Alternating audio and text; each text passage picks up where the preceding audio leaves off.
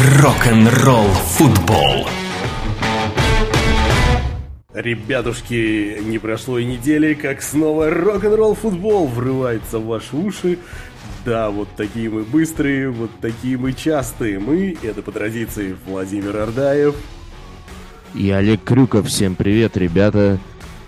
Мы, как всегда, с вами. Даже сейчас, когда клубный футбол немножко в перерыве, в отдыхе, готовится набрать сил перед заключительным весенним большим отрезком, в котором будет много интересных развязок Лиги чемпионов, европейских чемпионатов и, конечно же, нашей всеми любимой российской премьер-лиги. Поэтому обсудим не только клубный футбол, но и все остальное. Ну, давай вот э, с футбол сборных тогда и начнем. Прямо сейчас окошко, как ты верно заметил.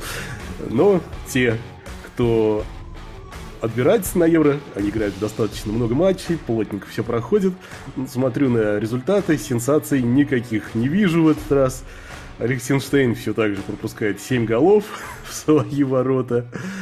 А, вот, Владимир, следишь ли ты за квалификацией Евро 2024, несмотря на то, что э, сборной России нету э, среди соревнующихся? И какие, может быть, главные открытия вот этих вот первых игр квалификационных ты для себя отметил? Слежу, но слежу именно так в формате, чтобы и э, знать, иметь представление. Большого количества матчей не видел, скажу честно. И лукавить мы не будем перед нашими дорогими слушателями.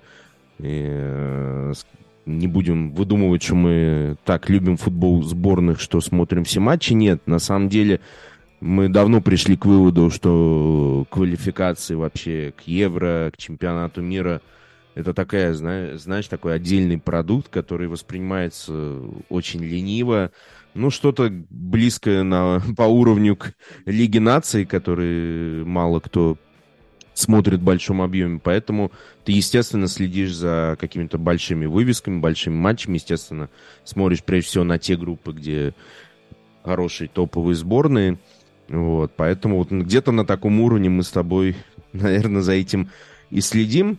А, естественно, интересные группы, где э, собрана не одна, по две топовые сборные. Это, прежде всего, группа Б и С, в группе Б Франция с Нидерландами э, соприкасается. В группе С Англия с Италией.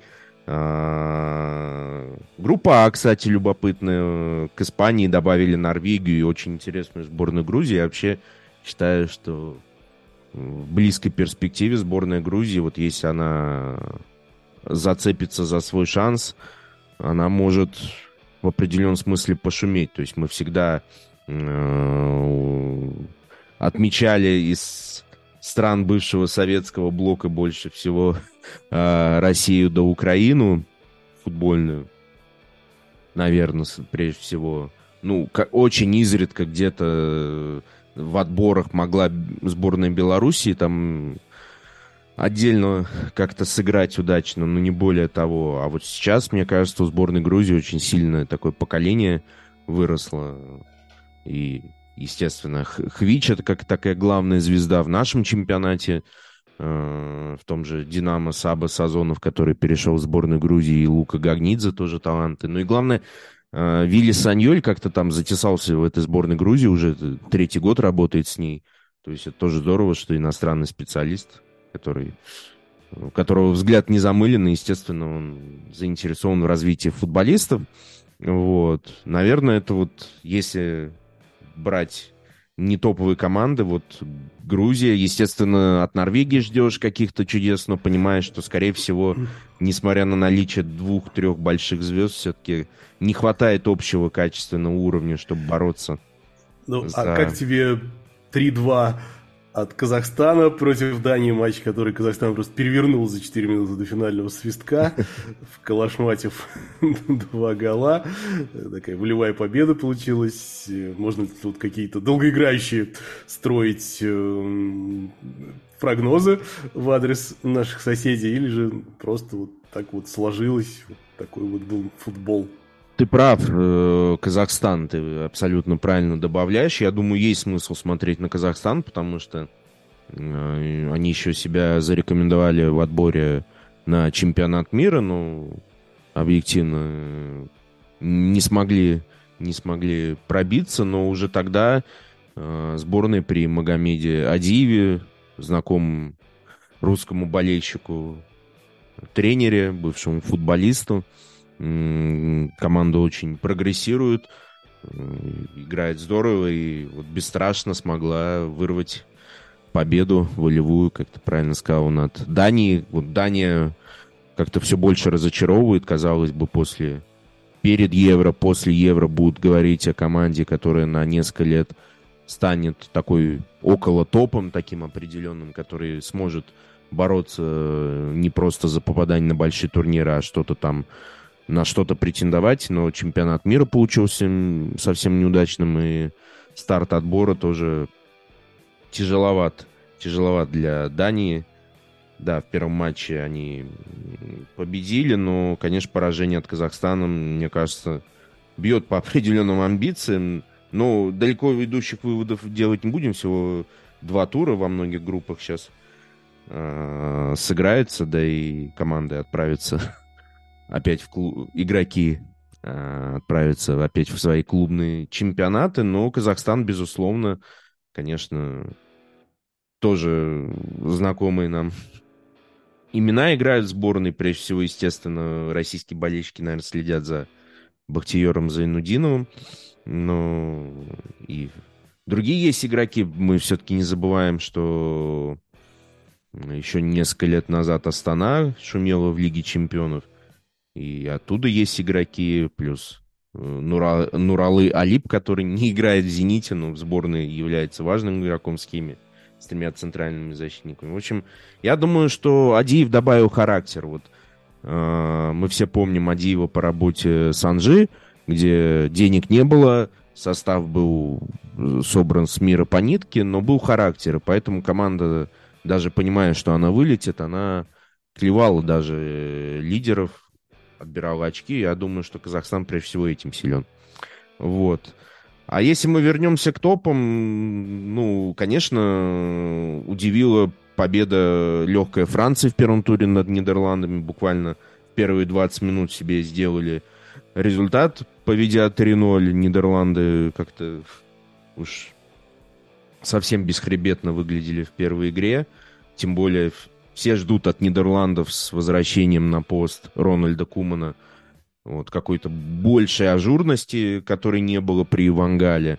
При Вангале было много схем, тактики, э, такого более осторожного футбола. Сейчас надеются, что Куман вернет определенную ажурность, которую сборная, в каком стиле она играла при нем до его ухода в Барселону. Но, конечно, так быстро ждать, что Нидерланды вдруг так красочно заиграют, наверное, не стоит. Но я думаю, что, естественно, вот в группе а, Б они с Францией, конечно, должны быть главными фаворитами. Это потому что Греция, Ирландия, ну, при всем уважении, уж Гибралтар, это не те соперники. Да и Лабрадор тоже, наверное. Вот. В первом туре, естественно, нам подарили супер баталию Англии и Италии, такая классика особенно.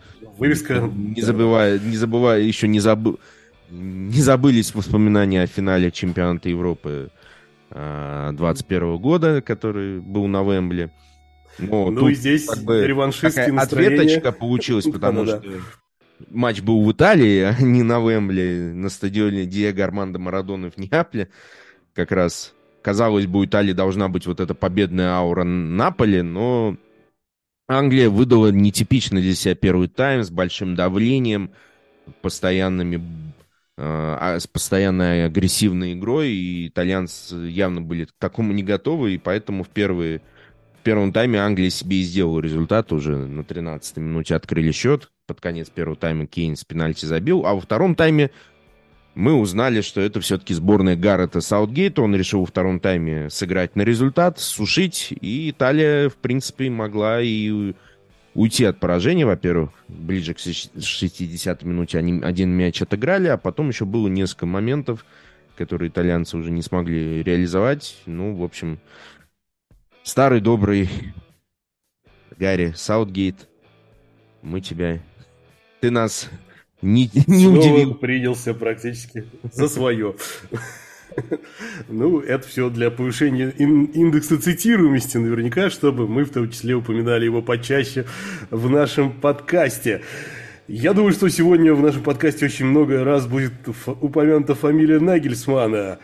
Э, вот буквально пару выпусков назад мы даже на обложку это выносили, в заголовок э, писали, что Бавария машина, Бавария главный, по нашему мнению, с Владимиром претендент на взятие этой еврочашки в этом году Лиги Чемпионов.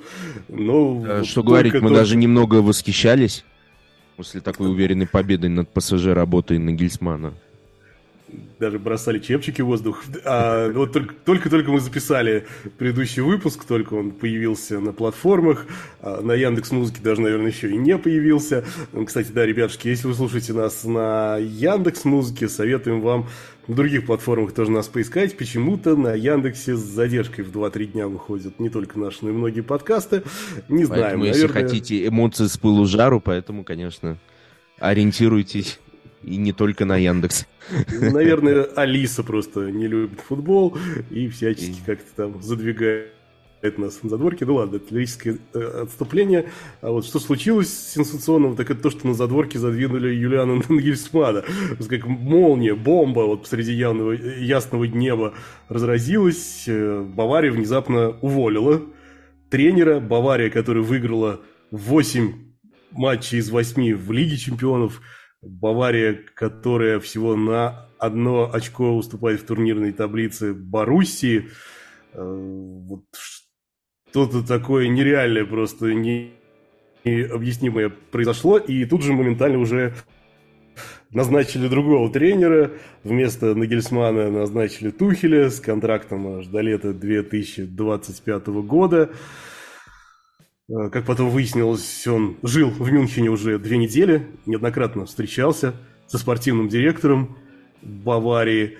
То есть выглядит со стороны вот как какая-то давно планировавшаяся акция такая, плавно подходящая к какому-то результату. Но, конечно же, для болельщиков, для нейтральных, и что уж говорить там для поклонников немецкого футбола, ну, наверное, был шоком вот такой вот поворот. Вот знаешь ли ты вот еще примеры, когда увольняют по спортивным результатам после выхода в одну четвертую финала, после там, выноса в одну калитку ПСЖ с обоймой суперзвезд, после того, как остаются вполне реальные шансы на чемпионство в родном чемпионате. Что это было, Владимир? Как это вообще можно приличными, нематерными словами охарактеризовать и описать? Ну, отвечу на то, были ли какие-то примеры, но мне вспоминается, как это ни странно и может сейчас забавно прозвучать, как раз увольнение Тухеля из ПСЖ в 2021 году, его резкий переход э, в Челси. Как раз ПСЖ э, в тот момент еще боролся за Лигу Чемпионов спокойно, э, в чемпионате лидировал, то есть особых предпосылок к увольнению Тухеля в середине ну, сезона точно Тухель... не было. В этом плане утертый опытный калач. Ну, и из Челси, собственно говоря, его так довольно быстро, резко Да, еще убрали, и, безусловно, из Челси, но... В сентябре. От, да, и, наверное, главный пример, когда уволили вопреки хорошему спортивному результату, это пример классический старый, это э, увольнение Фабио Капелло в э, мае 2007 года, когда Реал выиграл чемпионат с формулировкой, что ни клуб, ни болельщики недовольны были стилем игры и определенным характером Дона Фабио. И как раз Флорентина Переса в те три года не было э, в клубе. И поэтому, конечно, Перес бы, будучи, если бы у него был Капелло, он бы так бы его не уволил, но был Рамон Кальдерон, он пошел, скажем так, на поводу общественности, и после чем чемпионства буквально на следующий день клуб объявил, что с Доном Фабио прощаются, хотя он выиграл чемпионат Испании. Это было, с одной стороны, странно, с другой стороны, наверное, логично, учитывая, какой сложный склочный Фабио ну, человек. Я, пожалуй, да, только еще один более выдающийся пример вспомню. Это увольнение до первой официальной игры э, Юрия Красножана из Анжи в 2012 году. Это правда легендарное было увольнение. Во-первых, легендарное было назначение, потому что все ждали те времена, что Керимов сейчас привезет из Европы какого-нибудь супертренера или лучшего российского специалиста. А тут вдруг назначили э, Красножана и плюс спортивным директором его агента, неизвестного абсолютно товарища. И, в общем, все это быстро закончилось, потому что это ой Роберто Карлосу не нравилось поднимать штанги перед тренировочным, перед самой тренировкой. И они не понимали, зачем они это вообще должны делать. Ладно, вернемся к главному эм, герою. Да.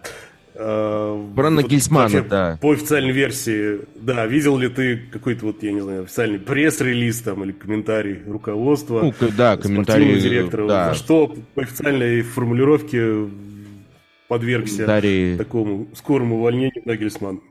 Комментарий руководства был перед э, прессой выступили э, председатель правления Оливер Кан и спортивный директор Хасан Салихамиджич. Они сказали, что Нагельсман якобы потерял нити управления, и, конечно, им не добавляло уверенности то, что Бавария потеряла 9-очковый задел, который был после чемпионата, ну, перед рестартом э, Бундеслиги над Боруссией. Боруссия в итоге сейчас опережает на одно очко. Плюс какие-то там еще моменты не очень понятны. Ну, в общем, главное, да, вот якобы, что это связано вот с такой потерей очков, и нет уверенности, что команда сможет вернуть этот тонус, и есть какие-то вот у них там страхи. Ну, прежде всего, да, и связанные с Бундеслигой. Ну, Про Лигу чемпионов они не говорили, но... Бавария... Перенос, естественный, на матче с Манчестер Сити. Бавария просто безусловный доминатор в национальном чемпионате. 10, 10 чемпионств подряд, многие из которых там досрочно были оформлены за много туров до конца сезона. Вот сейчас э, речь идет об одиннадцатом. Вот настолько ли действительно припекает на верхах Баварии, что даже сама мысль о том, что они не могут не выиграть одиннадцатое чемпионство подряд, способна вот на такие решения. И... Или же все гораздо проще, просто был свободен Тухель, Тухель давно хотели, Тухеля видели в клубе, спортивный директор с ним неоднократно встречался. И тут в Тоттенхеме замаячила вакансия, там на HeadHunter выложили, что в Тоттенхем требуется тренер, и вроде как Тухель начал уже и туда переговоры некие вести, и решили, что если не сейчас, то когда. Плюс второй момент, ну, Тухель заслуженно считается специалистом именно по Лиге чемпионов, Он брал Лигу чемпионов э, вместе с Челси, в том числе в сезоне да. 2021. Выходил в финал Но... с ПСЖ в ковидный сезон. Ну, в общем... И вот по иронии судьбы, вот, да, ну вот как раз в это воскресенье, точнее, в субботу, даже 1 апреля, в день смеха, Боруссия и Бавария встречаются в очном матче. Вот, как ты считаешь, за несколько дней до принципиальной игры за первое место в турнирной таблице. Золотой матч, можно сказать. Реально вот такие перестановки. Это оправданный шаг, они дадут пользу. Ведь э, риск очень большой, то есть на карту многое поставлено. Если, конечно, сейчас все прокатит, то Кан и спортивный директор будут красавцы, но если нет, что они будут говорить-то потом? То есть вот шли нормально, там на одно очко отставали, грохнули ПСЖ, прошли в четвертьфинал, и потом все рухнуло. Я просто не понимаю, вот э, если Нагельсмана уволили за текущий результат, что тогда с ними должны будут сделать, если вот они провалят этот сезон по всем фронтам? А, поставили они себя, конечно, в сложное, сложное положение, и они сейчас такую ответственность, по сути, перекладывают на Тухеля. Но Тухель к ней был готов, он хотел работать, он чувствовал себя обделенным после увольнения с Челси, но давай все-таки э, я вернусь к увольнению Нагельсмана. Конечно, я считаю, что это безумие в середине сезона проводить. Безусловно, в середине сезона, потому что команда все-таки го- готовится с одним тренером, у него вроде все нормально. Безусловно, Нагельсман сложный по, по характеру человек. но много немецких тренеров непростые. И Уж про Тухеля мы давай не будем даже говорить, насколько он сложный. Э, Нагельсман, безусловно, и у него с частью футболистов были сложные взаимоотношения. Э, Левандовский летом из-за этого ушел. С Нойером было понятно, что, наверное, при Нагельсмане э, он уже не вернется в ту роль, которую он обладал целое десятилетие в Баварии. Сейчас а надо будет смотреть, когда он а, восстановится. Другие футболисты. А с другой стороны, те, кто не играли, прежде всего, вот Сане в последнее время с Гнабри потеряли места в основе и говорилось о том, что летом их Бавария может продать. Сейчас многое может измениться. Сейчас при Тухеле они все заработают с утроенной энергией, и там будет не все так просто. Вот. С Мане были... Вот, сегодня буквально читал, что ну, после того, как Нагельсман его ему выделил 8 минут в матче с ПСЖ, он на него накричал, Мане, и Нагельсман, испугавшись, поставил его на следующий матч, что могло подорвать авторитет. Естественно, миллион разных слухов, но ну, я считаю тут... абсолютным безумием да. не дать доработать до конца сезона. А, во-первых, по, по поводу аргумента по поводу Бундеслиги, я вообще считаю, что ну, ничего трагичного не случилось. Плюс одно очко Баруси, оно ни о чем не говорит. Опять же, по Бундеслиге надо было смотреть по итогам сезона. Если бы они проиграли бы эту Бундеслигу, еще аргумент есть определенный. Конечно, конечно, как я это вижу, ты это уже описал.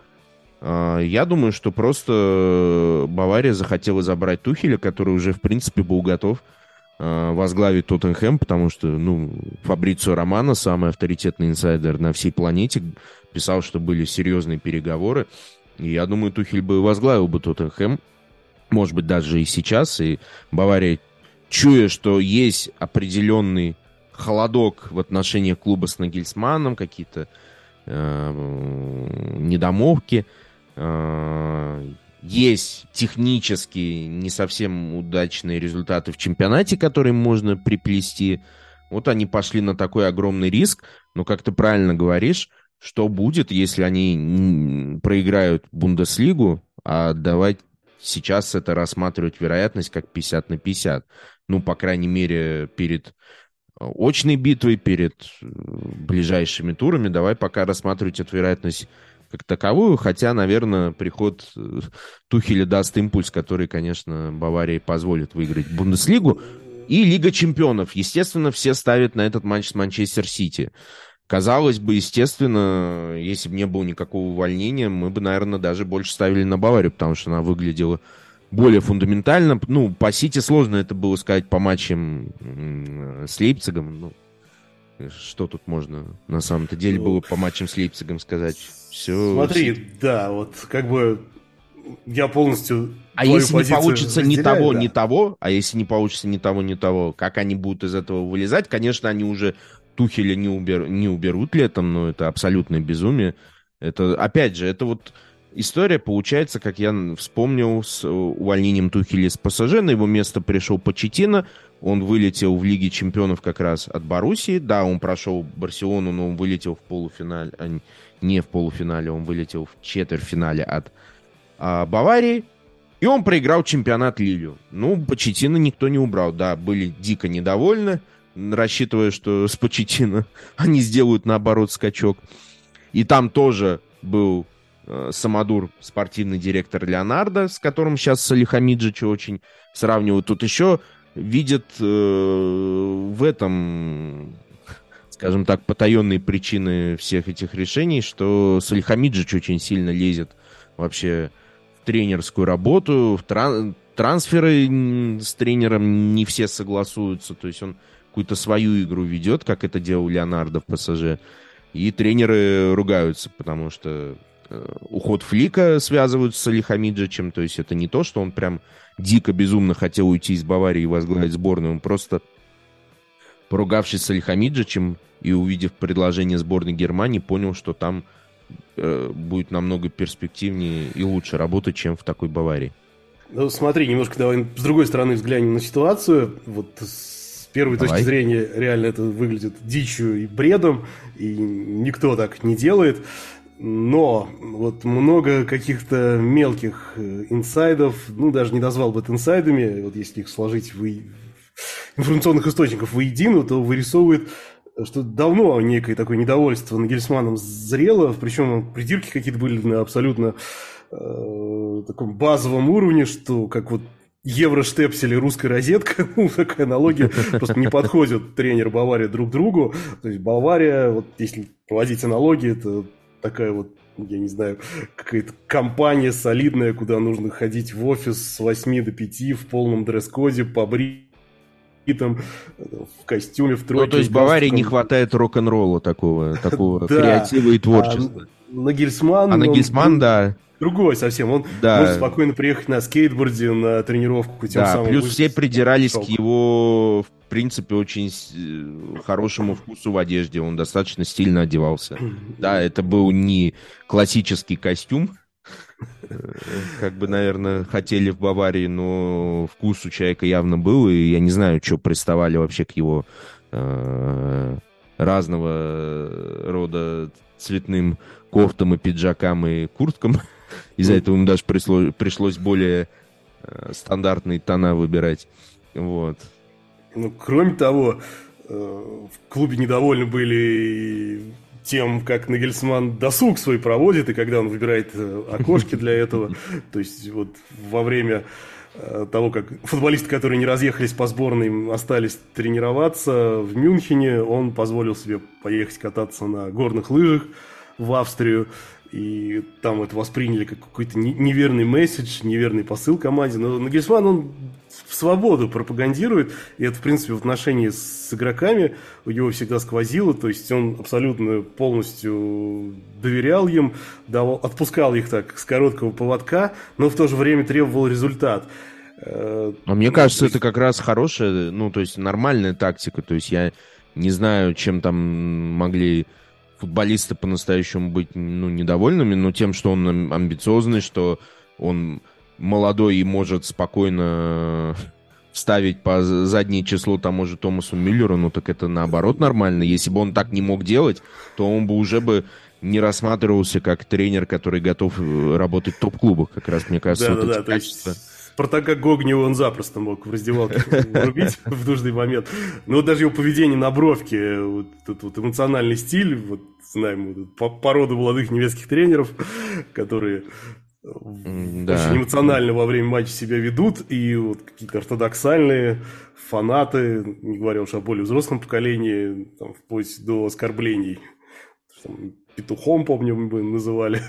Того, что Слушайте, а хорошо, а болельщики Баварии чего хотели? Возвращение Карла Анчелотти, который тренировки даже не проводил, отдавал все сыну, а вместо этого он ходил по модным ресторанам, вин, вино распивал. Ну, ну есть... да, здесь вопрос, вам шашечки или ехать, да. вам результат или вот соответствие. Плюс, понимаешь, какая история? Ему 35 лет, когда он возглавлял, э, только возглавил Баварию, ему было 33 или 34. Ему дали контракт на 6 лет, то есть это огромный карбанж. Человек э, до сих пор в той стадии, когда он прогрессирует, то есть он еще не стал, наверное, по-настоящему супер топ-тренером, но он близок к этому статусу, и по его характеру видно, что он готов к этому. То есть мы по тому же Почетину увидели, что, наверное, он... Или по Эмере мы увидели, что, наверное, в, сам, сам, в супер топ-клубе ему будет сложно из-за особенностей характера работать. Здесь мы видим, что по тактическим вопросам вообще нет. Это один из самых вообще прогрессивных тренеров, наверное. И новые а... плеяды, которые без конца учатся, но и характер он умеет показывать, и опять же, ну, ну, это доказательство того, что он может, может поставить звезд. С другой стороны, может быть, он, скажем так, ну вот именно в, в плане футбольной работы, да, он требует безукоснительно требов... Ну, выполнения своих требований. И вот в плане футбольной работы уже никакой демократии нет. Есть за футбольным полем демократия, где можно отпу... отпустить вожи. А на футбольном поле, пожалуйста, выполняйте мои требования. Рок-н-ролл футбол. Сам ему выдал такой контракт, и то, что я сказал, что он уже, в принципе, близок стать, чтобы стать таким большим топом тренером. Ему как раз, наверное, не хватало вот этих вот еще нескольких трофеев дополнительных в Баварии. после, кроме побед в первом сезоне, чтобы утвердиться вот таким супер топ-тренером, который готов в любой большой клуб в любом чемпионате из топ-5 а, прийти, но из, из-за того, что у него такой длинный контракт, Бавария очень сильно еще и попадает э, в денежный вопрос. То есть она же его контракт не расторгла, потому что пришлось бы платить, э, если суммируя года, там я читал, что набегает сумма чуть ли не 50, а то и больше миллионов. И Бавария, естественно, не готова такие деньги выплачивать. Это, это же стоимость хорошего футболиста топового. Э, то есть Бавария себе иначе всю бухгалтерию сломает. Как, она, как они дальше будут этот момент решать, я э, вроде как новый клуб будет вроде как будет вот эту компенсацию какую-то как-то компенсировать э, Нагельсману какие-то деньги, когда договориться с ним, и Нагельсман откажется от тех денег, которые Бавария ему должна. В общем, история такая. То есть он до сих пор будет по контракту получать деньги. Вот будет очень интересно посмотреть, что будет летом. Особенно если Тоттенхэм его хочет. Тоттенхэм никаких компенсаций за Нагельсмана э, никому компенсировать ничего не будет. Это надо просто понимать. Поэтому мне все-таки в данной ситуации видится, что клуб вместо того, чтобы решать вот эти вот определенные ну, я бы сказал, все-таки небольшие проблемы на фоне того, как Бавария выглядела в той же Лиге Чемпионов. Я считаю, вот это тормоз в Бундеслиге. Мы с тобой это обсуждали, что во многом и чемпионат мира на это повлиял. То есть команда только начала возвращать эту форму. А уж конфликты, я думаю, что и клуб мог бы как бы тут больше э, со своей стороны работать, чтобы, зная характер, зная определенные особенности э, Нагельсмана, с этим работать. Но, очевидно, клуб хотел Тухеля. То есть я думаю, что вот по итогу, то, что я могу сказать, я думаю, что клуб очень уж сильно хотел Тухеля, и как бы они с этим не ошиблись. И самое главное, естественно, есть классический вариант, при котором через те же полтора-два года, на которые подписан контракт, Тухель начнет э, рамсить с руководством, и руководство его также бесславно уберет, поэтому тут не все так очевидно. Ну, тут еще один такой момент есть э, с возможной потерей раздевалки. Про это тоже, я думаю, стоит упомянуть у Нагельсмана во время работы в Баварии еще и перемены в личной жизни произошли. Э, он развелся там, с супругой, у от которой был двое детей, 15 лет, по-моему, они там были вместе. Но это как бы его личное дело, но одно но. Вот его новая пассия, 30-летняя журналистка Лена, работает в газете «Бильд», в той самой газете, где не так давно появился странный материал э, со сливом тактики Баварии на предстоящий матч с Бохумом. И причем вот журналистка, она там не отдел растеневодства курирует, там, не кроссворды составляет в газету, а как раз-таки непосредственно пишет о спорте. И вот в результате всего этого появилось некое напряжение в раздевалке. Футболисты лишний раз боятся что-то сказать, чем-то поделиться, потому как э, не исключено, что через пару дней все это окажется на передовице главной немецкой газеты «Бильд», и потерял Нагельсман контакт с раздевалкой. Вот как бы это еще один момент, который ставит ему в вину. Но как бы вот в этой иерархии причин, мне кажется, вот все-таки желание подписать Тухеля здесь сейчас, это первая причина. Да, как... и понимаешь, если бы Бавария вот эти конфликты влияли на качество игры, а по Лиге Чемпионов мы видели, что качество очень хорошее, то можно было бы сказать, что да, наверное, Гельсман потерял вот именно раздевалку вот именно по-настоящему, и, видимо, там все серьезно, но так как команда, в принципе, здорово выглядела в Лиге Чемпионов, но и в чемпионате, э, в последних матчах все-таки очки э, набирала и выглядела нормально. Сказать, что они бы не выбрались из этой ситуации, неправильно. Поэтому все-таки первопричина, наверное, стоит то, что э, хотели Тухеля. Причем с футбольной точки зрения Тухель тоже сторонник прессинга, там, а, активного футбола, но при этом именно своей работой в Челси он доказал, что может быть и прагматичным, потому что в Челси он первым делом и вот через всю его э, э, работу вот этой главной линии шла надежная оборона. Челси очень мало пропускал, но Челси при Тухеле не то чтобы очень много забивал, то есть э, больше 80% матчей заканчивались э, тем, что Челси забивал не больше двух мячей, то есть сказать, что при Тухеле Челси стал супер атакующей машиной неправильно, он стал быстрой, активной командой, использующей прессинг, использующей высокие фланги, которые вот э, давит вот именно своей активностью, но сказать, что это была супер ажурная команда, наверное, неправильно. Вот он был таким хорошим немецким тренером. Нагельсман более агрессивный, более использующий какие-то контуры э, комбинационного футбола, поэтому Бавария, наверное, в Баварии сейчас, наверное, первым делом Тухель займется тоже отладкой именно обороны, чтобы вот не пропускать, потому что э, а, все-таки вот в этих матчах, где они теряли очки, они пропускали и по три мяча, и, в общем, ну, для Баварии это, ну, не очень хорошо, скажем так. Ну, в общем, очень спорно, очень тяжело. Конечно, любой адекватный, понимающий зритель, конечно, он не в восторге, и уж тем более, наверное, болельщики Баварии в большинстве своем все-таки не в восторге от этого увольнения. Да, Тухель э, хороший замен, то есть еще бы большим недоумением было бы, если бы взяли, не пойми кого, безусловно, Тухель хорошая замена, но Тухеля тоже непростой характер, мы все это знаем.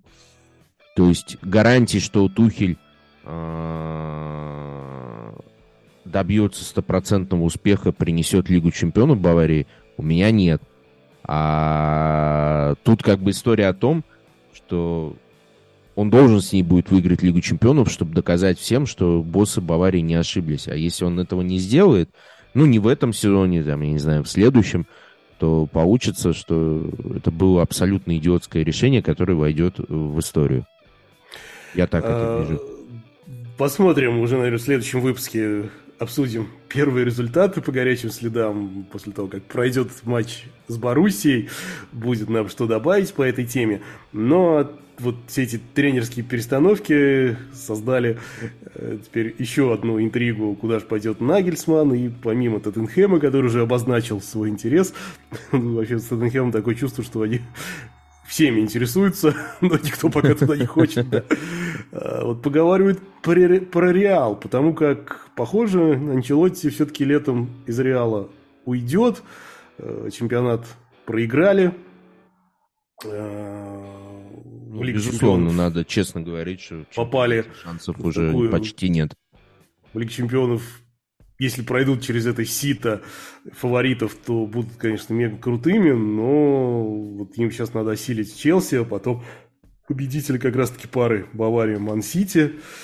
И вот инсайдер Марио Картегана, такой надежный инсайдер по Реалу, практически местный Иван Карпов, он уверяет, что Карло уже свыкся с мыслью и принял для себя, что не останется в команде. Э, и ждут его в сборной Бразилии. Первые слухи о его приглашению да, были, в Бразилию были еще... Еще в январе, да, да, в январе даже были. Вот, с Жозе Мурини у них не срослось, э, и якобы вот все это время ведутся переговоры с Анчелотти. Вопрос, собственно, возникает. Ну, давай про Бразилию, наверное, мы как-то уже говорили с тобой будет конкретика, поговорим еще. А кто заменит Анчелотти в реале? Вот здесь среди кандидатов, естественно, Юлиан Нагельсман, естественно, Зидан, где-то всегда рядом. И я думаю, что может вернуться, если Вообще, я тебя... Да, продолжай, я как бы отвечу. Продолжай ну, этот список. Ну, несмотря на наличие вот таких громких имен, самым вероятным вариантом считают Почетина на данный момент. Угу, угу. Он и сам признавался в симпатии к Реалу и готов ждать до лета. Но в то же время сегодня видел другую новость, что в Тоттенхэме тоже считают, что практически уже договорились на камбэк Почетина. Тоттенхэм решил триумвират там собрать тренеров, мне очень интересно. Значит, Дэниел Леви не тратит особых денег на футболистов, а тут готов трех тренеров выписать себе. Это как в хоккее, слушайте. Сборную России набирали, там триумвират тренеров, чтобы они выиграли Олимпиаду, они ее не выиграли. Президиум, президиум, да. Ну, у Реала еще всегда есть вариант поднять из второй команды Рауля. Испанец впечатлил руководство. Прогресс залетевшего в основу Альвара Родригеса считает именно его заслугой. И зимой Рауль отклонил предложение лица, потому как э, знает, что он может быть одним из главных претендентов на место Анчелотти. Ну и как бы еще перспективный вариант Хаби Алонсо. За ним следят еще со времен работы во второй команде ДСС Едада. Считает одним из перспективных тренеров поколения. А прогресс Байера при нем лишь подтверждает серьезность этих намерений. Э, Владимир вопрос двояк сформулирую. Первый – кого бы тебе хотелось видеть из этой пятерки, может быть, из других кандидатов на посту тренера Реала летом? А второй вопрос, кто будет на самом деле? Кто будет на самом деле, это, конечно, такая шахматная доска. Перес может любой вариант вообще выкрутить, потому что мы вспоминаем лет 21 года, когда Перес уже вот прям сидел на шее у, Маси, у Максимилиана Аллегри. Слава богу, в итоге Аллегри не пришел, как потом показала жизнь.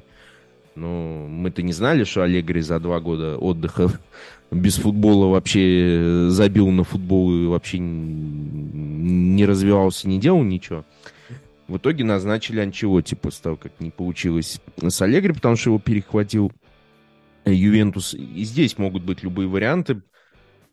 Также, как ни странно, какие-то вдруг слухи появились, что могут Анчелотти оставить, потому что якобы не будет трат. Но я все-таки думаю, что если за Лигу Чемпионов не зацепится, Перес, конечно, себе такого не прощает, то его стиль, э, чтобы каждый год команда хотя бы один какой-то трофей брала. Если нет трофеев, то как тренерская работа признана неудачной. Здесь кто угодно может быть. Я, честно, больше всего бы хотел Рауля посмотреть, потому что вот я, ну, может заслужил, быть, в данном случае на, наивно смотрю как болельщик Реала, но мне кажется, это может какой-то истории как с Зиданом получиться, потому что авторитет максимальный э, для болельщиков легенда.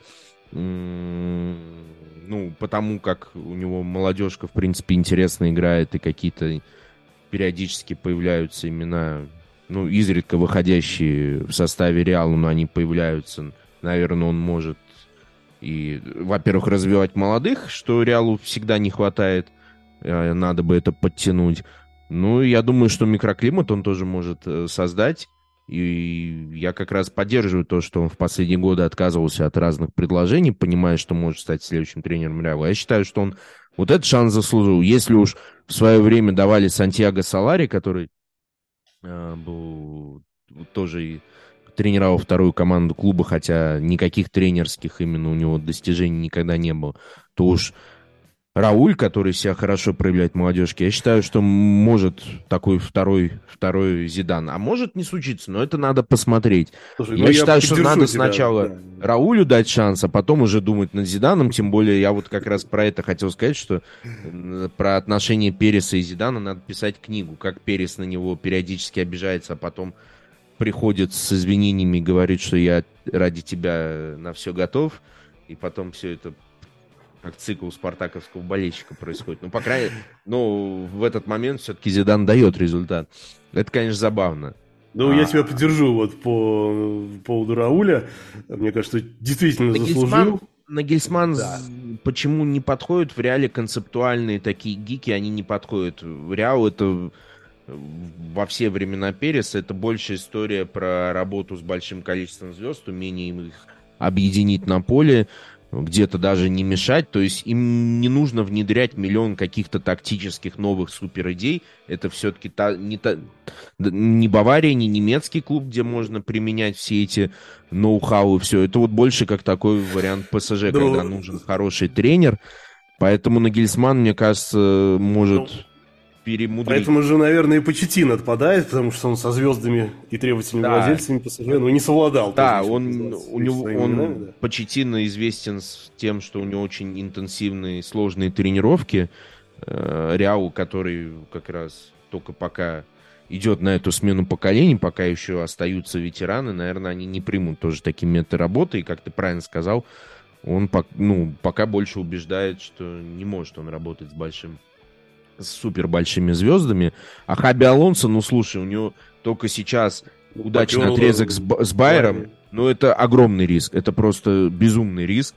То есть, ставя на чашу весов Хаби Алонсо и Рауля, конечно, лучше Рауля. Просто, возможно, в клубе считают, что Хаби Алонсо, так как играл, был таким умным полузащитником, что, может, у него и тренерские взгляды могут быть более широкие. Но это, это бабушка надвое сказала, это абсолютно пока не проверишь. Я думаю, Алонсо надо работать, продолжать с Байером, развиваться и вот это свое портфолио э, развивать. Поэтому на первое место я, конечно, поставлю Рауля. Если не получится, значит не получится. Это футбол, это жизнь, тогда уже можно будет рассматривать э, более опытного тренера. Ну, а как бы, да, уже еще один камбэк Зидана, это какая-то уже история про Юрия Павловича Семина будет вырисовываться. Ну, все-таки, наверное, движение вперед, я думаю, нужно всем, в том числе и Зидан в первую очередь. Тем более а... Зидан никогда не был тренером про то, чтобы сменить поколение. Реалу сейчас нужно будет менять поколение, поэтому Зидан это про работу с готовым набором футболистов. Э, поэтому нет, не сейчас. Когда-нибудь Окей. потом. Э, ну и закрывай, наверное, уже тему вот про эту тренерскую чехарду.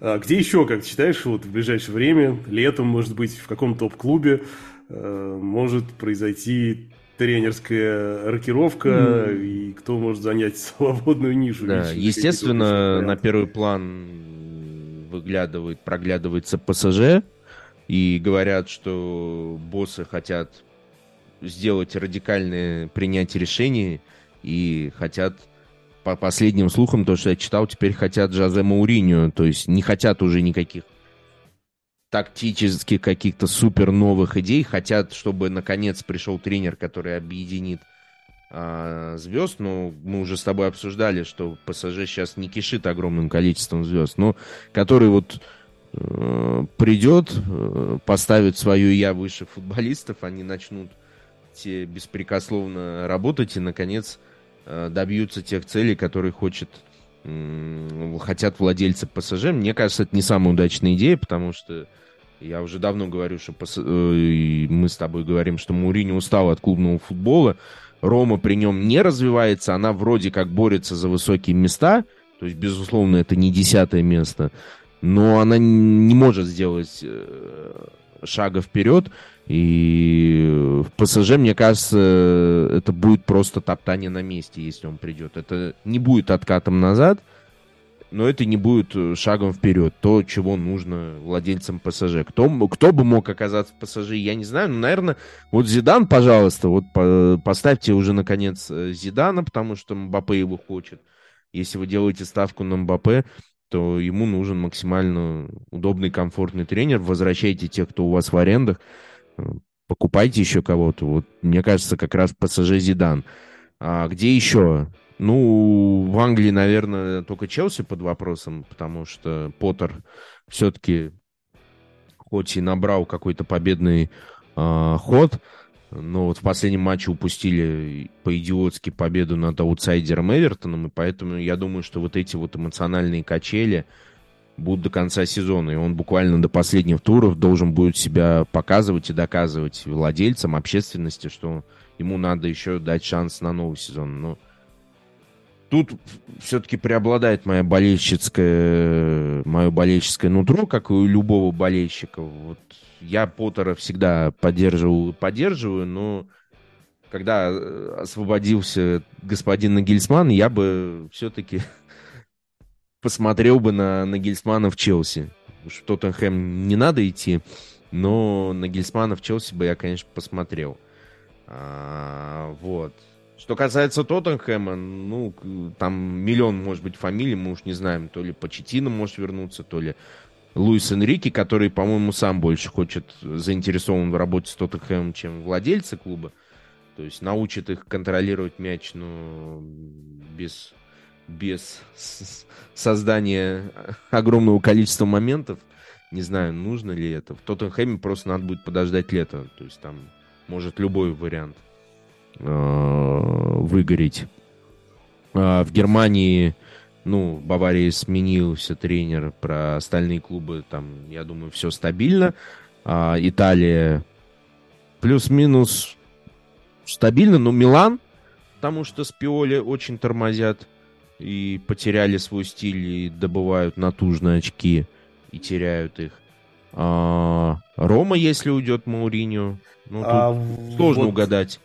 Ювентус, но в Ювентусе каждую неделю ситуация меняется. Если проведут отвратный матч, ну, а, ну, то есть каждый матч Аллегри, он очень скучный, он очень тяжелый.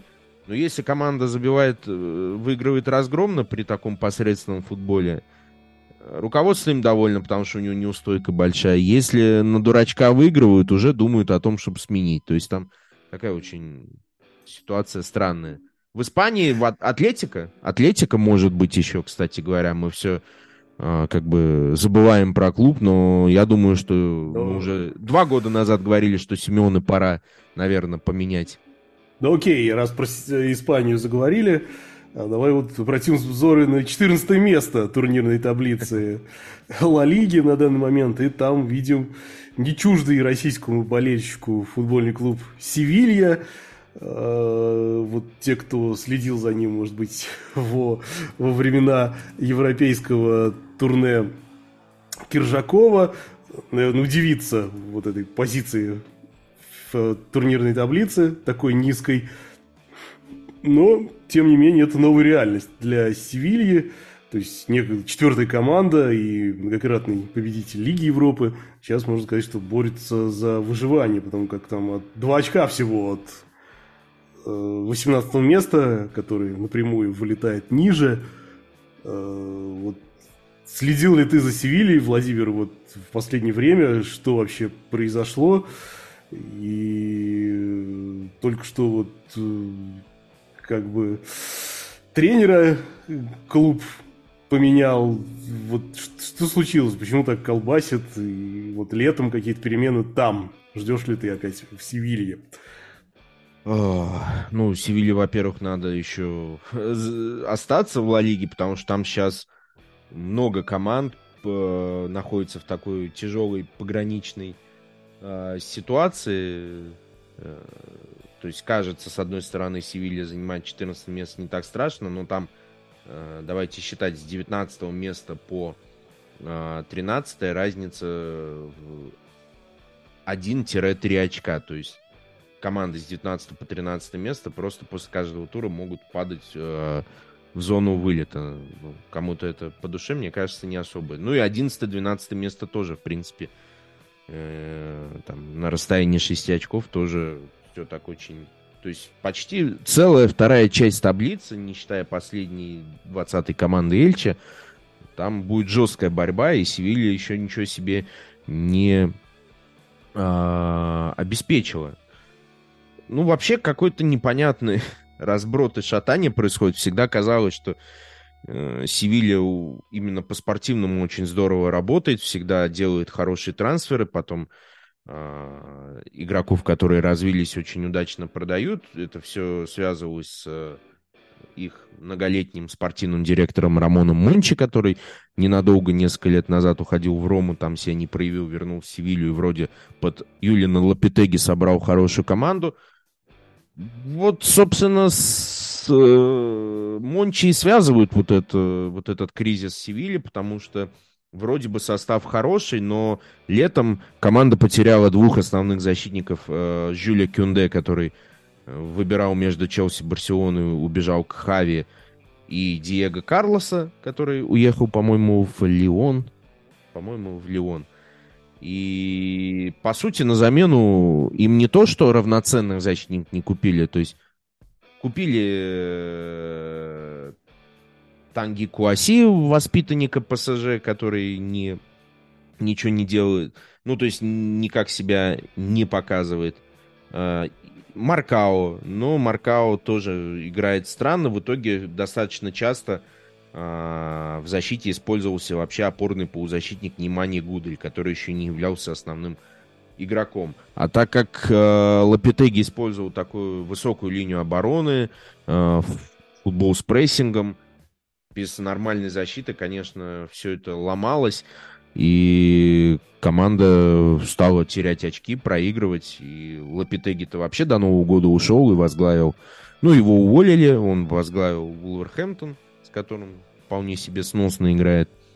Потом привели Корхе Сан-Паули, вообще по сравнению с Лапитеги это еще более рок-н-ролльный, агрессивный тренер, ну вы его все знаете, у него за 31 матч в главе Севильи вообще ничего не получилось, ну и когда у тебя нету хорошей обороны, играть слишком рискованно, это, конечно, получать огонь э, себе в ворот, то есть это тебе по системе Бразилии пришлось бы играть, забивать больше, чем пропускать, этого не получалось, и, в общем, Сан-Пауле тоже не получилось, и назначили буквально совсем недавно э, тренера, который не работал с большими испанскими клубами, работал с клубами э, Сегунды, с клубами середнячками. Э, в общем, Хосе Миндилибар, который много лет тренировал Эйбар. Представляешь, какая игра слов Миндилибар, Эйбар, как все красиво. Но будет ли так ну, красиво в Севиле? Ты, ты, ты справился, очень... да, с этой скороговоркой, справится ли Севилья? Да, ну он как тренер э, такой более простого стиля. Конечно, сейчас будут пытаться цементировать оборону, но когда у вас там нормальных защитников нету, я не знаю, как будут они вообще э, выпутываться из этой ситуации. В финансовом плане есть проблемы. Мы знаем, что Испания не самая устойчивая в финансовом плане страна. Огромный разрыв э, в доходах от там телеправ, медиаправ между Реалом Барселоной и всеми остальными, а тут Мончи со всеми этими назначениями и увольнениями э, клуб обрел на огромную компенсацию, ну то есть увольнение Лапитеги и Сан-Паули клубу почти в, э, вылились почти в 30 миллионов евро. Ну, то есть это же огромные для Севильи деньги. Как они будут летом из этого выходить, если, даст бог, останутся. Конечно, это будет дикая трагедия, если команда с таким набором в центре поля, неплохим в нападении игроков вдруг вылетит. Я думаю, что все-таки мой прогноз, что с этим Менделебаром они останутся, вот будут сушить, останутся. Летом надо смотреть за работой спортивного департамента, конечно. Будет какой-то новый специалист, я не думаю, что останется этот. И будем смотреть, но пока, пока не понятно, что происходит в прошлом сезоне. Ну, то есть понятно. Вот э, самое основное это потеря двух центральных защитников. Если привезут хороших защитников, я думаю, смогут как-то откатиться с этим составом, тем старым настройкам, назначить более интересного тренера, чем того, которого сейчас назначили, и пытаться опять бороться за четверку в Испании. Ну, бывает такое. Главное, чтобы не вылетели. А, вот концовка твоей э, речи нового тренера, и чтобы не вылетели, мне э, почему-то напомнил еще одну громкую новость этой недели. Давайте уже из Испании и Германии переместимся в родные пенаты. Э, вот представляешь... Вы ждали, дорогие слушатели. В России, в российской премьер-лиге появились свои Пеп и Клоп в одном лице. Э, человек по имени фамилии Пеп Клопета. Позволю я себе вот такой дурной каламбур. 1-1 у нас там сегодня по пикировкам. Торпеду назначила испанского специалиста Пепа Клотета главным тренером. Как тебе такое, Илон Маск? Вот, э, клуб, который идет э, просто уже Беспросветно. Беспросветно, да, на последнем месте, уже там одной ногой ФНЛ, внезапно подписывает такой вот интересный, интригующий трансфер. Ну и для меня еще один детектор того, что трансфер действительно интересный, это лента новостей по, собственно говоря, хэштегу э, Пепа Клаптета. Давай я тебе прям зачитаю. Вот буквально вот свежий звук. Я уже догадываюсь, о чем идет речь. Мостовой. Кто это такой? Пришел no name. Колыванов, неуважение к российским тренерам до смешного доходит, как будто у нас своих нету. Борис Игнатьев, в очередной раз припадаем на колено перед иностранными специалистами. Ну, ты представляешь, есть бомбануло прям так конкретно последний раз, наверное, с Абаскалем. Да, вообще, вообще это говорит о том, что у тренера должно все получиться, когда такая атака идет. Примета такая народная. Иностранный цех защитника, когда он в первом матче красную карточку или пенальти зарабатывает, то считается, что прописывается, и дальше у него будет долгая счастливая жизнь в этой команде.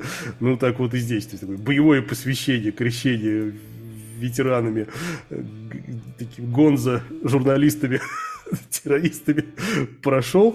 Но вот, не знаю, людей жизнь ничему не учат. То есть буквально еще там год назад, чуть меньше, обоскали, клевали на перебой, а сейчас он всем нос утер, показывает да, крутую игру. Самые ветераны спартаковские ему поют песни. Да, на пустом стадионе в отсутствие других болельщиков. Это слова о тебе, Москва. Вот так вот раскачивайся. Поют его песни. Ну, вообще, конечно, да, не менее удивительная новость, чем увольнение Нагельсмана.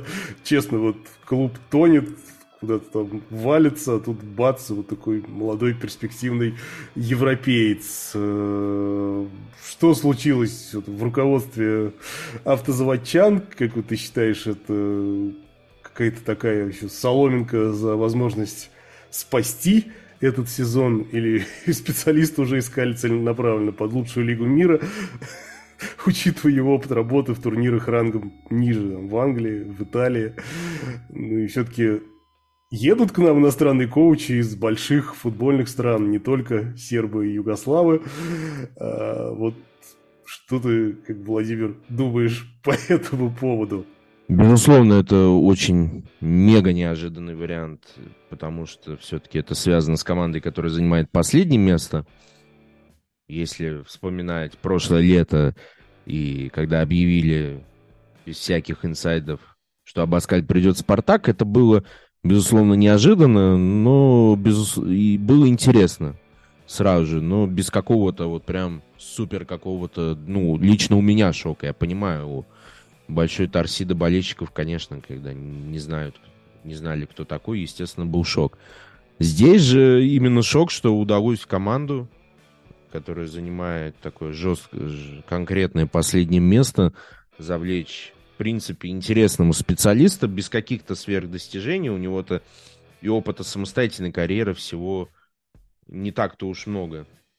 А, но при этом он поработал в интересных чемпионатах. Он, во-первых, много лет а, в Англии был помощником а, Гэри Монка, местного бывшего игрока Свонси, который потом возглавил этот клуб, он ему уже помогал в Бирмингеме, и после его увольнения он в сезоне 19-20 целый сезон поработал с Бирмингемом, и вот тут, наверное, случилось главное достижение в его жизни.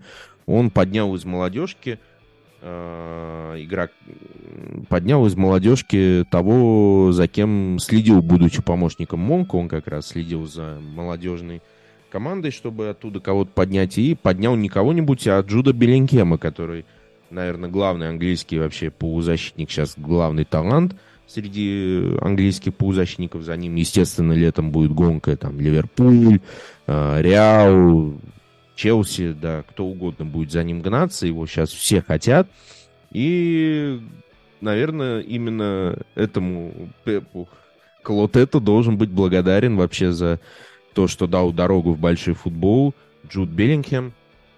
И он провел хороший сезон э, в Бирмингеме, Беллингем, и ушел сразу же в Дортмундскую Боруссию, где достаточно быстро тоже стал и играть, а потом стал ну, больш... уже таким новой звездочкой, можно сказать. Поэтому, скажем так, тренер интересный, да, турнирных сверхдостижений нет. После Бирмингема он уехал в Брешу летом 21 года и за один сезон вывел Брешу переходной турнир за право бороться в серию А. Тоже вполне себе неплохой результат, потому что серия Б такой очень бол болотистый турнир. То есть многие команды, которые улетают из Италии, через сезон не возвращаются. То есть там они вязнут в серии Б и могут вернуться всего через несколько лет. И вот он за один сезон команду вернул в этот турнир, проиграл там в первом раунде, и поэтому уже дальше не претендовал на выход в серию А.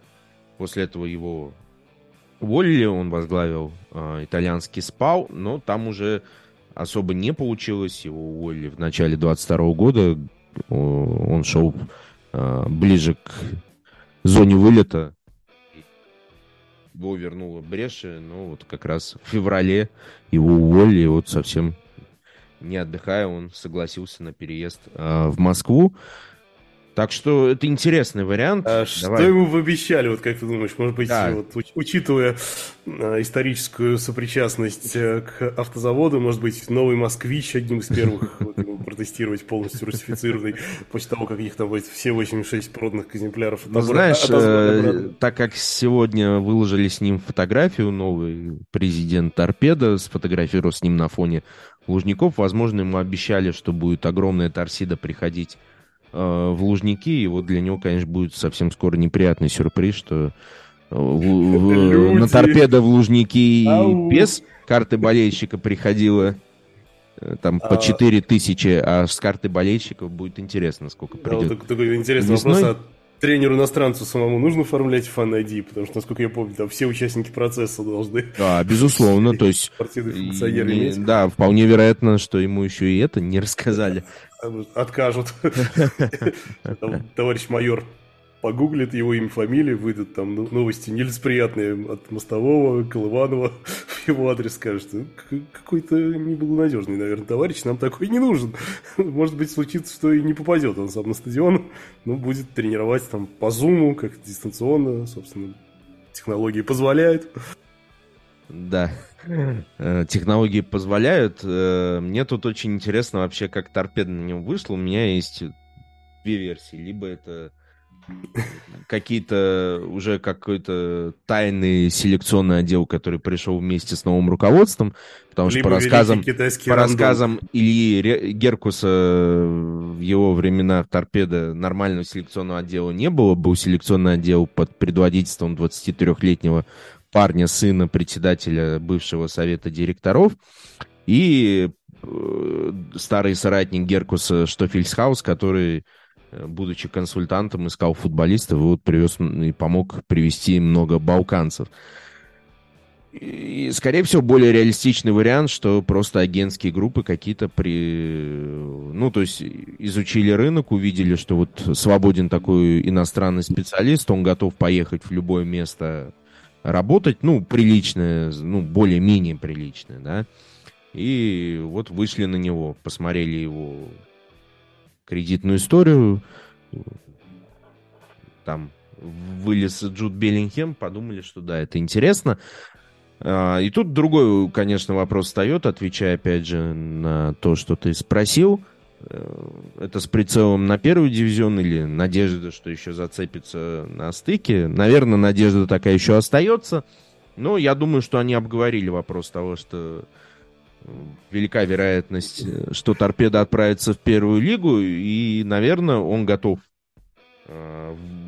вытаскивать торпеда обратно в премьер-лигу если да, Я надеюсь, что его корректно перевели название Первая лига, Лучшая лига мира, что здесь тоже нет каких-то сюрпризов. Потому что, ну, а иначе смысл подписывать контракт на два или два с половиной года, ну, по крайней ну, мере. Первая лига ФНЛ достаточно такая специфичная история, то есть мы там видели, что Слуцкий даже не вывез, там нужны какие-то вот тренеры, может быть, не самые топовые, но те, которые дают результат вот на этих ужасных полях.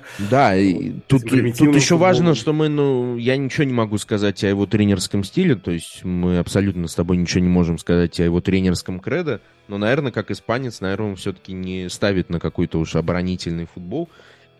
Наверное, он хочет какой-то интересный комбинационный футбол, а посмотришь на состав торпеда, найти футболистов, которые готовы там стеночки до забегания делать таких там особо и не найдется, потому что... Ну, ты представляешь, какая экзотика его ждет зато в следующем сезоне? Может быть, человек путешествовать любит, посмотрит Россию, вот, Алания, Ульяновск, возможно, ну, если не вылетит, Тольятти. Может быть, он фанат российского театра или поэзии, как многие зарубежные Или, может быть, фанат группы Чиш с песней «Еду, еду, еду я», или Хаски «Еду по России, не доеду до конца». Ну, возможно, и в этом порылась как бы собака. Посмотрим. Ну, ты сам как оцениваешь, вот есть хотя бы какой-то минимальный шанс на сохранение прописки в РПЛ, или это все уже ради приличия делается? Mm. Ну, я все-таки у торпеда вижу мало шансов, потому что сложный календарь. Мы это в прошлом выпуске обсуждали. Ну, руководству уже надо как-то лицо держать, потому что зашли они максимально странно, не здравствуйте, ничего. Просто людям фактически объявили об изменениях. Они ни одного интервью не дали, кто они, что они, какие у них планы на торпедо. Поэтому перспективы клуба мы уже с тобой обсуждали достаточно пока непонятные, при... такие покрываются мраком. Вот.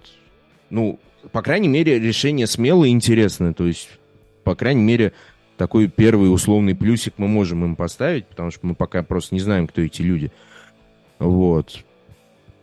Я шансов не вижу остаться. Я думаю, что все-таки это будет первая лига, но я думаю, что э, с тренером это обговорили, он будет готов выводить. Но очевидно, что, конечно, этот состав его летом придется еще вычищать, потому что я думаю, что какой бы легенды не был Лебеденко или Рязанцев, они уже просто под требования этого специалиста подходить не будут. Плюс футболисты, которые специально приходили под Талалаева, наверное, тоже уже не очень подойдут. Он под себя набрал некоторых футболистов, там, Куха, Кухарчука того же. Поэтому... Ну, по крайней мере, будет интересно посмотреть, вообще познакомиться, узнать. Мы уж с тобой точно не Мостовой, не Борис Петрович Игнатьев. И точно не скажем того, что они говорят. Вот. Плюс, как мы уже знаем, когда они нападают на... Э, когда магиканы российского тренерского цеха нападают на иностранцев, как правило, у иностранцев получается. Поэтому, может быть, а чудо сотворят. Не узнаем мы, к сожалению, что Андрей Талалаев тоже скажет, и по этому поводу, и по остальным, потому как вот новость с пометкой «Молния» прилетела, торпеда запретила Андрею Талалаеву общаться со СМИ. Представляешь, э, это было одним из условий соглашения о выплате неустойки. Почему-то я этому не удивлен. Но... Как же он теперь будет приходить на да, канал Матч слушай, ну вообще вот, это да, это двойной удар по Андрею Викторовичу, потому что мы знаем, что он любит, так, если мы жаргонно скажем, потрещать.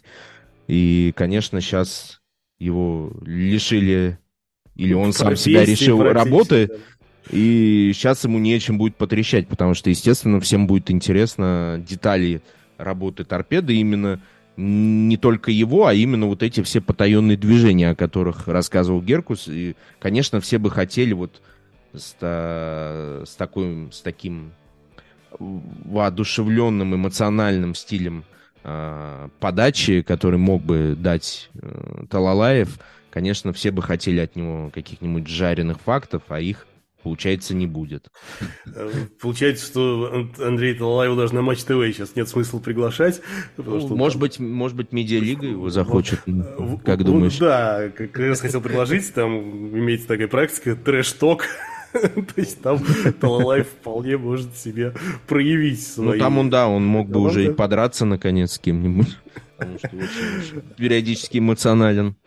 Андрей ну и раз уж прозвуч, прозвучало это крамольное слово «медиалига», я, конечно, понимаю, что сейчас львиная доля, наверное, наших true old подписчиков, слушателей нажмет кнопочку next или крестик, или там, следующий подкаст. Но мы не можем про это не поговорить, потому как реально события, которые какие-то долгоиграющие последствия точно будет игра- иметь в нашем футболе. Э, вот в эту паузу в клубную кто-то играл товарищеские матчи с командами Узбекистана и Таджикистана, а футбольный клуб ЦСКА сгонял с одной из самых популярных медийных команд Тудроц. Да не просто сгонял, а проиграл ее еще со счету 1-2. Э, у Тудроц отличился слон. как бы это ни звучало футуристически. Меня зазвонил телефон, кто говорит слон. А у ЦСКА отличился Чалов. Хотя, несмотря на то, что состав был, ну, можно сказать, практически основной, с первых минут играли в старте Антон Заболотный, Чалов на тех же ролях, что и в РПЛ, то есть там Чалов не на воротах стоял, как бы это можно было предположить, если тут вот такой медийный матч предстоит. На правом фланге бегали Милан Гайч, играл и Мойзес, как бы твердый игрок старта, пускай там... Ну, то есть состав частично, ну, частично процентов на 50 был вполне себе из основной обоймы.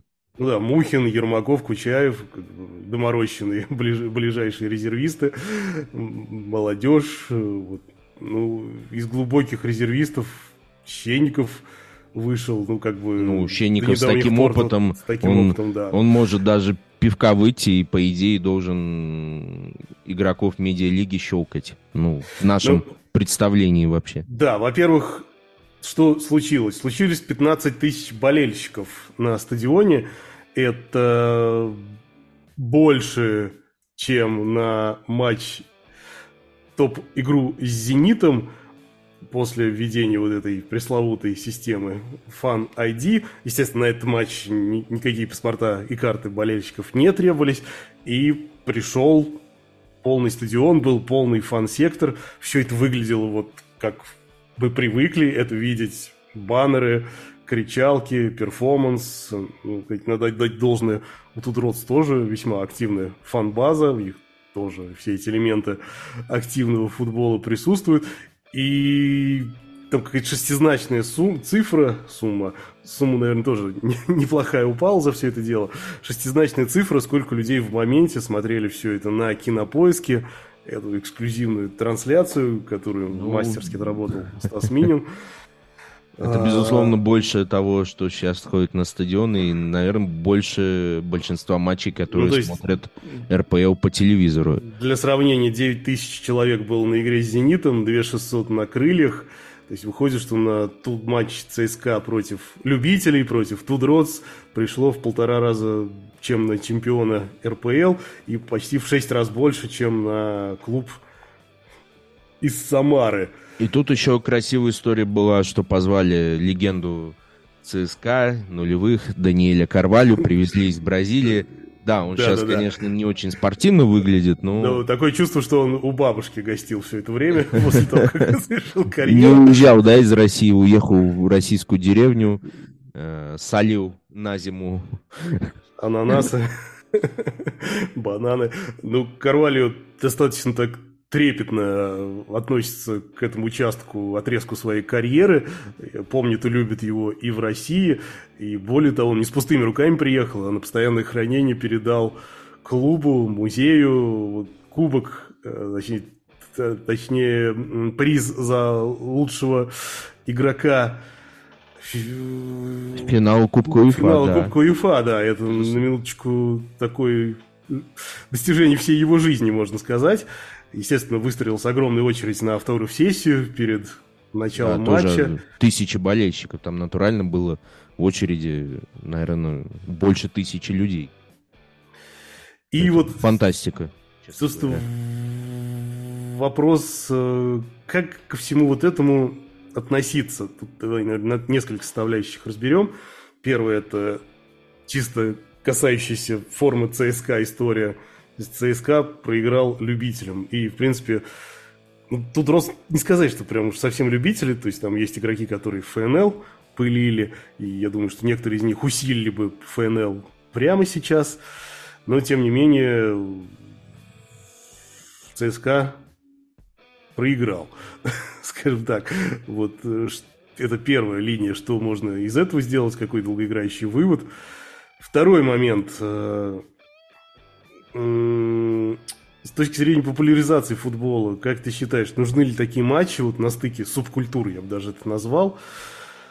Э, знаем мы все агрессивное такое отношение true фанов к медиалиге, к медиафутболу, как будто он, он посягает на что-то святое, а вот в нынешней ситуации, когда на медиафутболе есть возможность заполнять трибуны, а на матчах РПЛ в силу сложившихся обстоятельств они полупустые, то у медиафутбола еще больше преимуществ получается.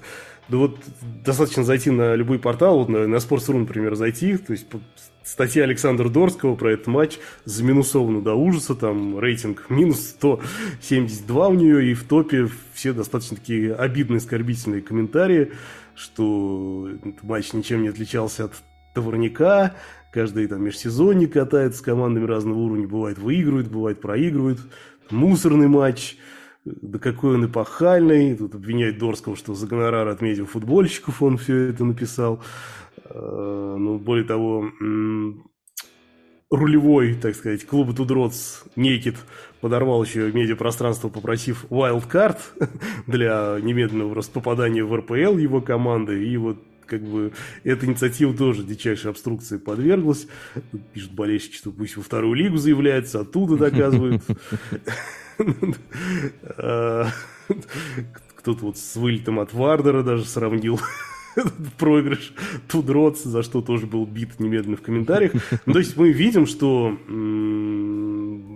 такое резкое неприятие в футбольном э, комьюнити всего, что связано с медиалигой, несмотря на то, что она реально собирает, ну, мы видели и на трибунах, и в прямом эфире, собирает в разы больше аудиторию, чем наш ортодоксальный классический футбол. И вот здесь третий вопрос. Вот с точки зрения популяризации футбола. Я сейчас говорю не про РПЛ со всеми ее фан-айди, мостовыми и прочим, а про футбол как игру кожаным мячом, ногами, в который можно играть абсолютно в любом дворе, который вдохновляются мальчишки, э, в которые они видят каких-то кумиров, на кого они хотят становиться похожими. Вот в нашем детстве, сейчас такой режим душнилова включу, это было. Вот сейчас, ну, в каких-то дворах мелькают, там, конечно, дети в футболках Месси чаще всего, но ты видел ребенка в футболке, не знаю, Щенникова, Захаряна, не знаю, ну, Кругового, Честно говоря, нет. Нет. Да, вот с точки зрения популяризации футбола, благое ли дело делает медиалига, или же здесь ты видишь тоже исключительно вот хайп, попытку как-то влезть на чужое поле, не обладая достаточными талантами. Как ты вообще относишься ко всей этой истории в разрезе вот трех этих ситуаций? То есть это чисто история ЦСКА, который проиграл любительскому клубу, это популярность все больше и больше очевидная медиа-лиги и ее вклад в популяризацию футбола как пел в свое время Децл, кто ты, кто ты, что ты сделал для хип-хопа в свои годы, вот что делает медиалика для популяризации футбола, и вот сам лично ты вот под статьей Торского на Sports.ru, э, какую оценку нажал бы с большей долей вероятности, плюс или минус, плюсанул или заминусовал бы ты вот материал про медиалигу?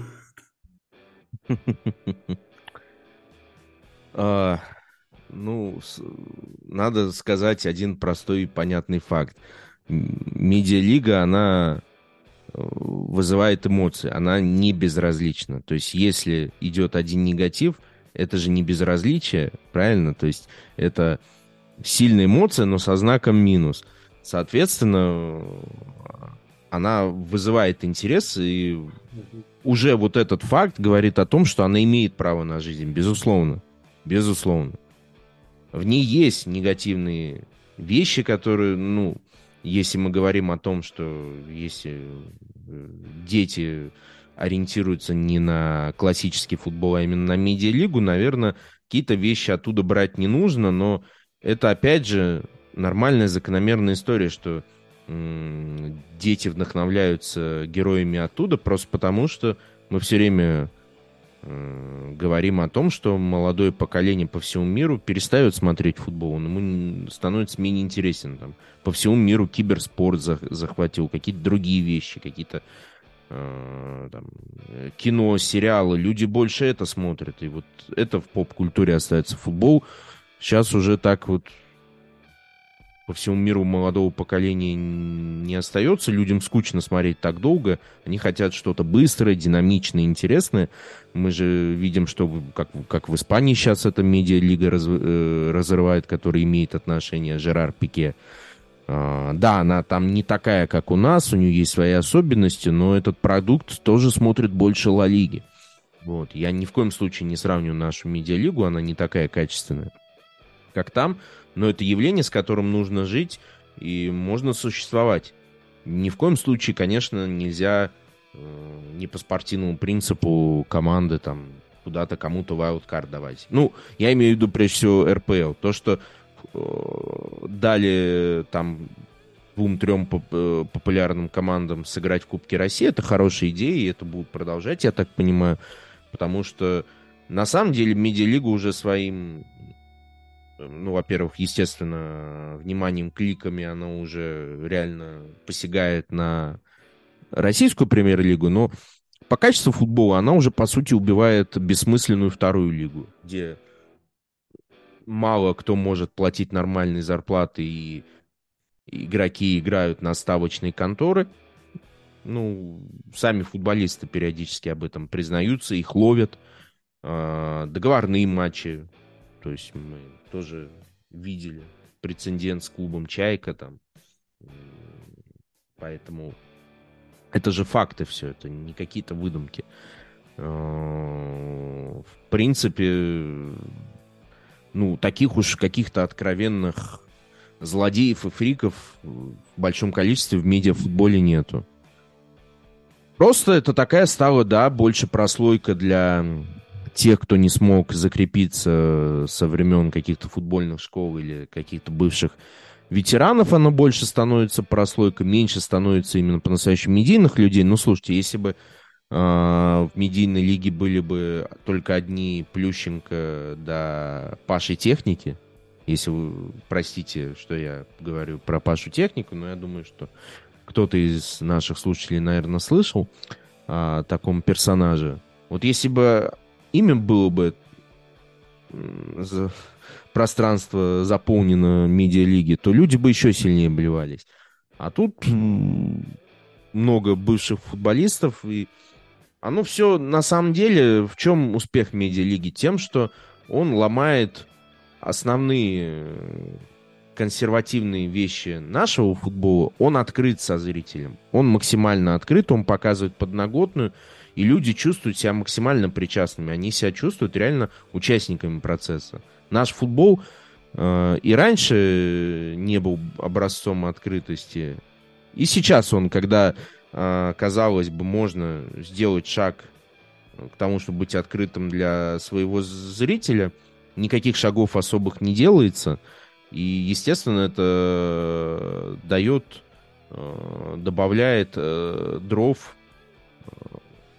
разговоры о том, что наш футбол, он не для болельщика, он для решения определенным кругом лиц своих задач, распилов бюджетов и всего остального, и болельщик в этом э, процессе где-то на 115 месте.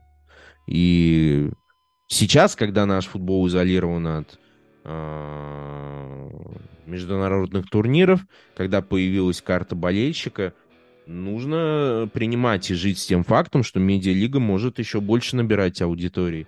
И уже, может быть, даже не среди совсем уж э, школьников, пупсов, молокососов и тинейджеров, а людей даже немного постарше, потому что ну, больше жизни в этом, как это ни странно. И с этим надо что-то делать, э, РФС, РПЛ, э, чтобы составлять конкуренцию. Наоборот, Э, надо конкурировать, надо как-то бороться за зрителя, надо что-то от себя предлагать. Может быть, какие-то идеи позаимствовать у медиалиги. Ну вот сейчас же внедряются, там в Кубке России стоят микрофоны, которые записывают разговоры тренеров. Ну, хотя бы что-то. Интервью судей, ну что-то такое. То есть э, раздевалки команды отказываются показывать, но тоже взято из медиалиги. То есть нужно вот эти шаблоны ломать, иначе Э, иначе российский футбол в перспективе потеряет и аудиторию. Аудитория будет стареть, а ну, новая молодая аудитория будет просто неинтересна. И российский футбол умрет не только фактически, но и он потеряет то, на чем он держался, на э, зрителя. Все-таки как бы мы ни смеялись, но наш футбол смотрели, и вот эти бесконечные дискуссии о бесплатном показе футбола, не бесплатном показе, он говорил о том, что все-таки в нашей стране смотрят наш футбол. А вот эти вещи, они сейчас должны как-то зашевелить те, кто занимаются э, важнейшей лигой. И вот у меня вопрос, допустим, к одному из титульных спонсоров российской премьер-лиги компании Winline, которая обещала какие-то супер активности, интеграции, что они преобра... вообще привнесут больше 200 идей, что-то такое в премьер-лигу, что она заиграет новыми красками. Но ничего, кроме э, летний-осенний период концертов, мини-концертов каких-то исполнителей на так называемых Winline матч-турах я не увидел. Я не увидел, что как-то продвигается премьер-лига в соцсетях. Я не увидел, что она как-то особенно продвигается в телепространстве. Я только вижу, что компания Winline все так же удачно и успешно про, продвигает свои проекты в YouTube. Больше я ничего не увидел. И поэтому именно обращаясь к тем, кто минусует статьи про медиалигу, э, я не говорю, что вы ее должны полюбить, это ваше личное дело, но вы должны принять ее, и что ну, нельзя делать вид, что этого не существует. Это существует, оно будет, оно можно дискутировать, развивается или наоборот уже стагнирует и падает, это как бы это покажет время. Но это явление есть, и оно уже собой, по сути, убило вторую лигу. То есть вторая лига, я не понимаю вообще для кого и зачем. Видимо, для тех, кто хочет э, заниматься тем, что я сказал в начале своего спича. Но первая лига также под огромным, огромным ударом но и в плане медийности, аудитории РПЛ в перспективе тоже может быть под ударом. Вы можете смеяться, но, опять же, я еще раз говорю, это простая математика. Мы с вами стареем, новые поколения, которые будут подходить, они не будут смотреть футбол. И что с этим делать? Ну, этим и должны заниматься функционеры футбольные. А они не занимаются даже сейчас, когда, казалось бы, вот эти изоляция, э, еще другие проблемы, они открывают возможности для того, чтобы немного уйти от консервативных каких-то вещей, от них не уходят, становятся более закрытыми. Ну так в чемпионате без турнирной мотивации, а для многих турнирная мотивация была именно борьба за Еврокубки, ну, для тех команд, которые объективно не могли бороться за первое место. Ну и большинство не может. Поэтому я ну, точно, я, тоже... я точно да. не среди тех, кто жестко критикует. Я не могу сказать, что мне а, медиалига как-то сверхинтересна. Нет, я просто принимаю это как факт. Я э, мне нравятся какие-то задумки ее по открытости к своим болельщикам и что должна брать, брать РФС и премьер-лига в плане того, чтобы и клубы в работе с болельщиками, да, понятно, сейчас работа с болельщиками будет дико сложной из-за карты болельщика, который пока в большом своем масштабе болельщик не принимает. Ну, с этим надо что-то делать. Если будет вот так, как сейчас, то в перспективе в медийном плане проиграют просто вот в одну калитку, и это будет трагедией. Но всегда Я можно допустить, что тоже, не, пожалуй, не доживет. Да, крамольную вещь скажу. Проще.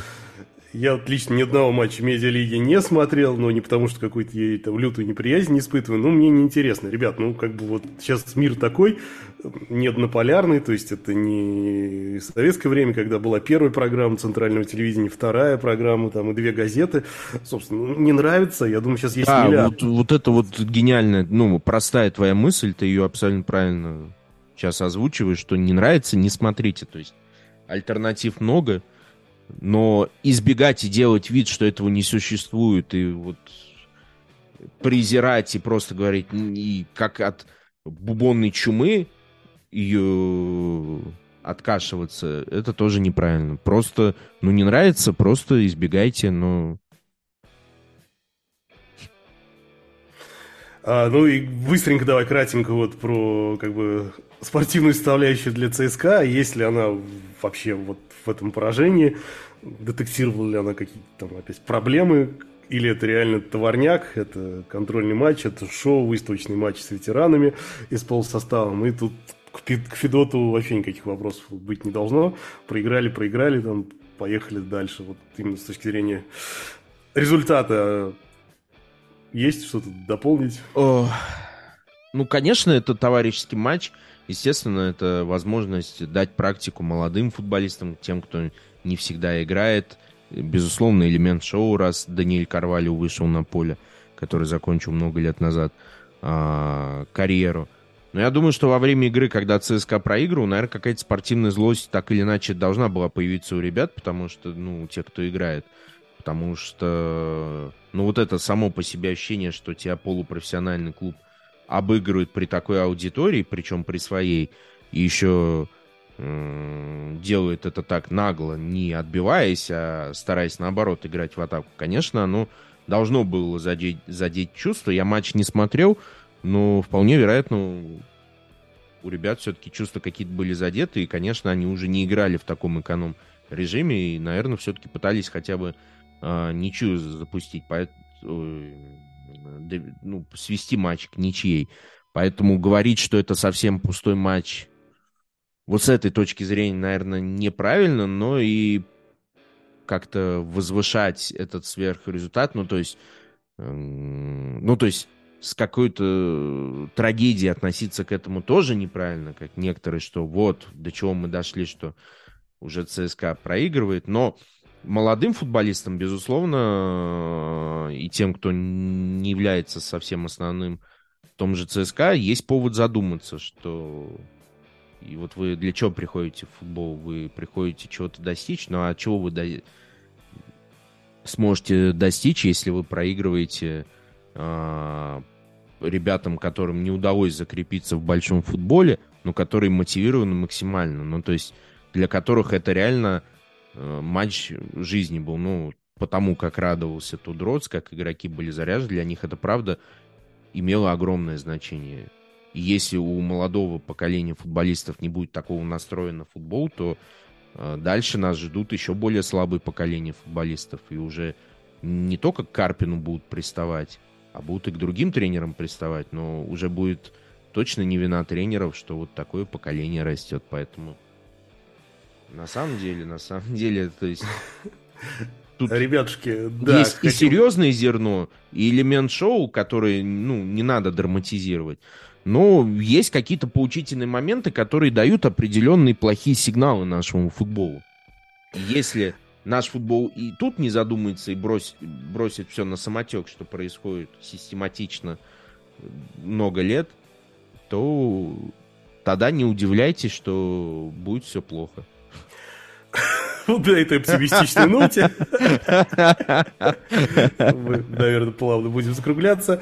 Э, ребятушки, отпишите в комментариях в нашем телеграм-канале Rock'n'Roll Футбол в одно слово, как слышится, так пишется. Ваше отношение ко всей этой вот медийной истории, игре с топ-клубом РПЛ. Э, может быть, э, вы в таком уже достаточно зрелом возрасте, ваши дети через YouTube, через соцсети начинают интересоваться медиафутболом. Расскажите нам, классно ли это, здорово ли это, или же это не true, и этого надо сторониться. В общем, нам интересна ваша обратная связь. А, чтобы как-то компенсировать баланс вот этих разговоров о таком настоящем честном, суровом футболе. Мы в следующем выпуске о первой лиге поговорим поподробнее. Мы уже наметили себе такую тему, поэтому если сегодня в концовке нашего подкаста вы его проматывали на скорости 2х, обязательно в следующем выпуске про первую лигу поговорим, кто имеет перспективы выйти в РПЛ, как там вообще дела обстоят в лучшей лиге мира. Обсудим и ситуацию и в верхней части таблицы, и в нижней, да и в средней, наверное, тоже все обсудим обязательно. Но еще раз напоминаю, что если вы слушаете наш подкаст на Яндекс Музыке, то мы вам настоятельно советуем делать это не только на Яндекс Музыке, но и на других платформах, потому что на Яндекс Музыке наблюдается какая-то необъяснимая нам задержка с выходом в несколько дней. А в нашем телеграм-канале Rock'n'Roll Футбол можно все актуальные ссылочки найти. Но затем все. С вами были такой вот медийно погруженный в медийную лигу Владимир Ардаев. И традиционный классический олдскульный Олег Крюков. Всем пока, ребята. Всем рок-н-ролл. До встречи.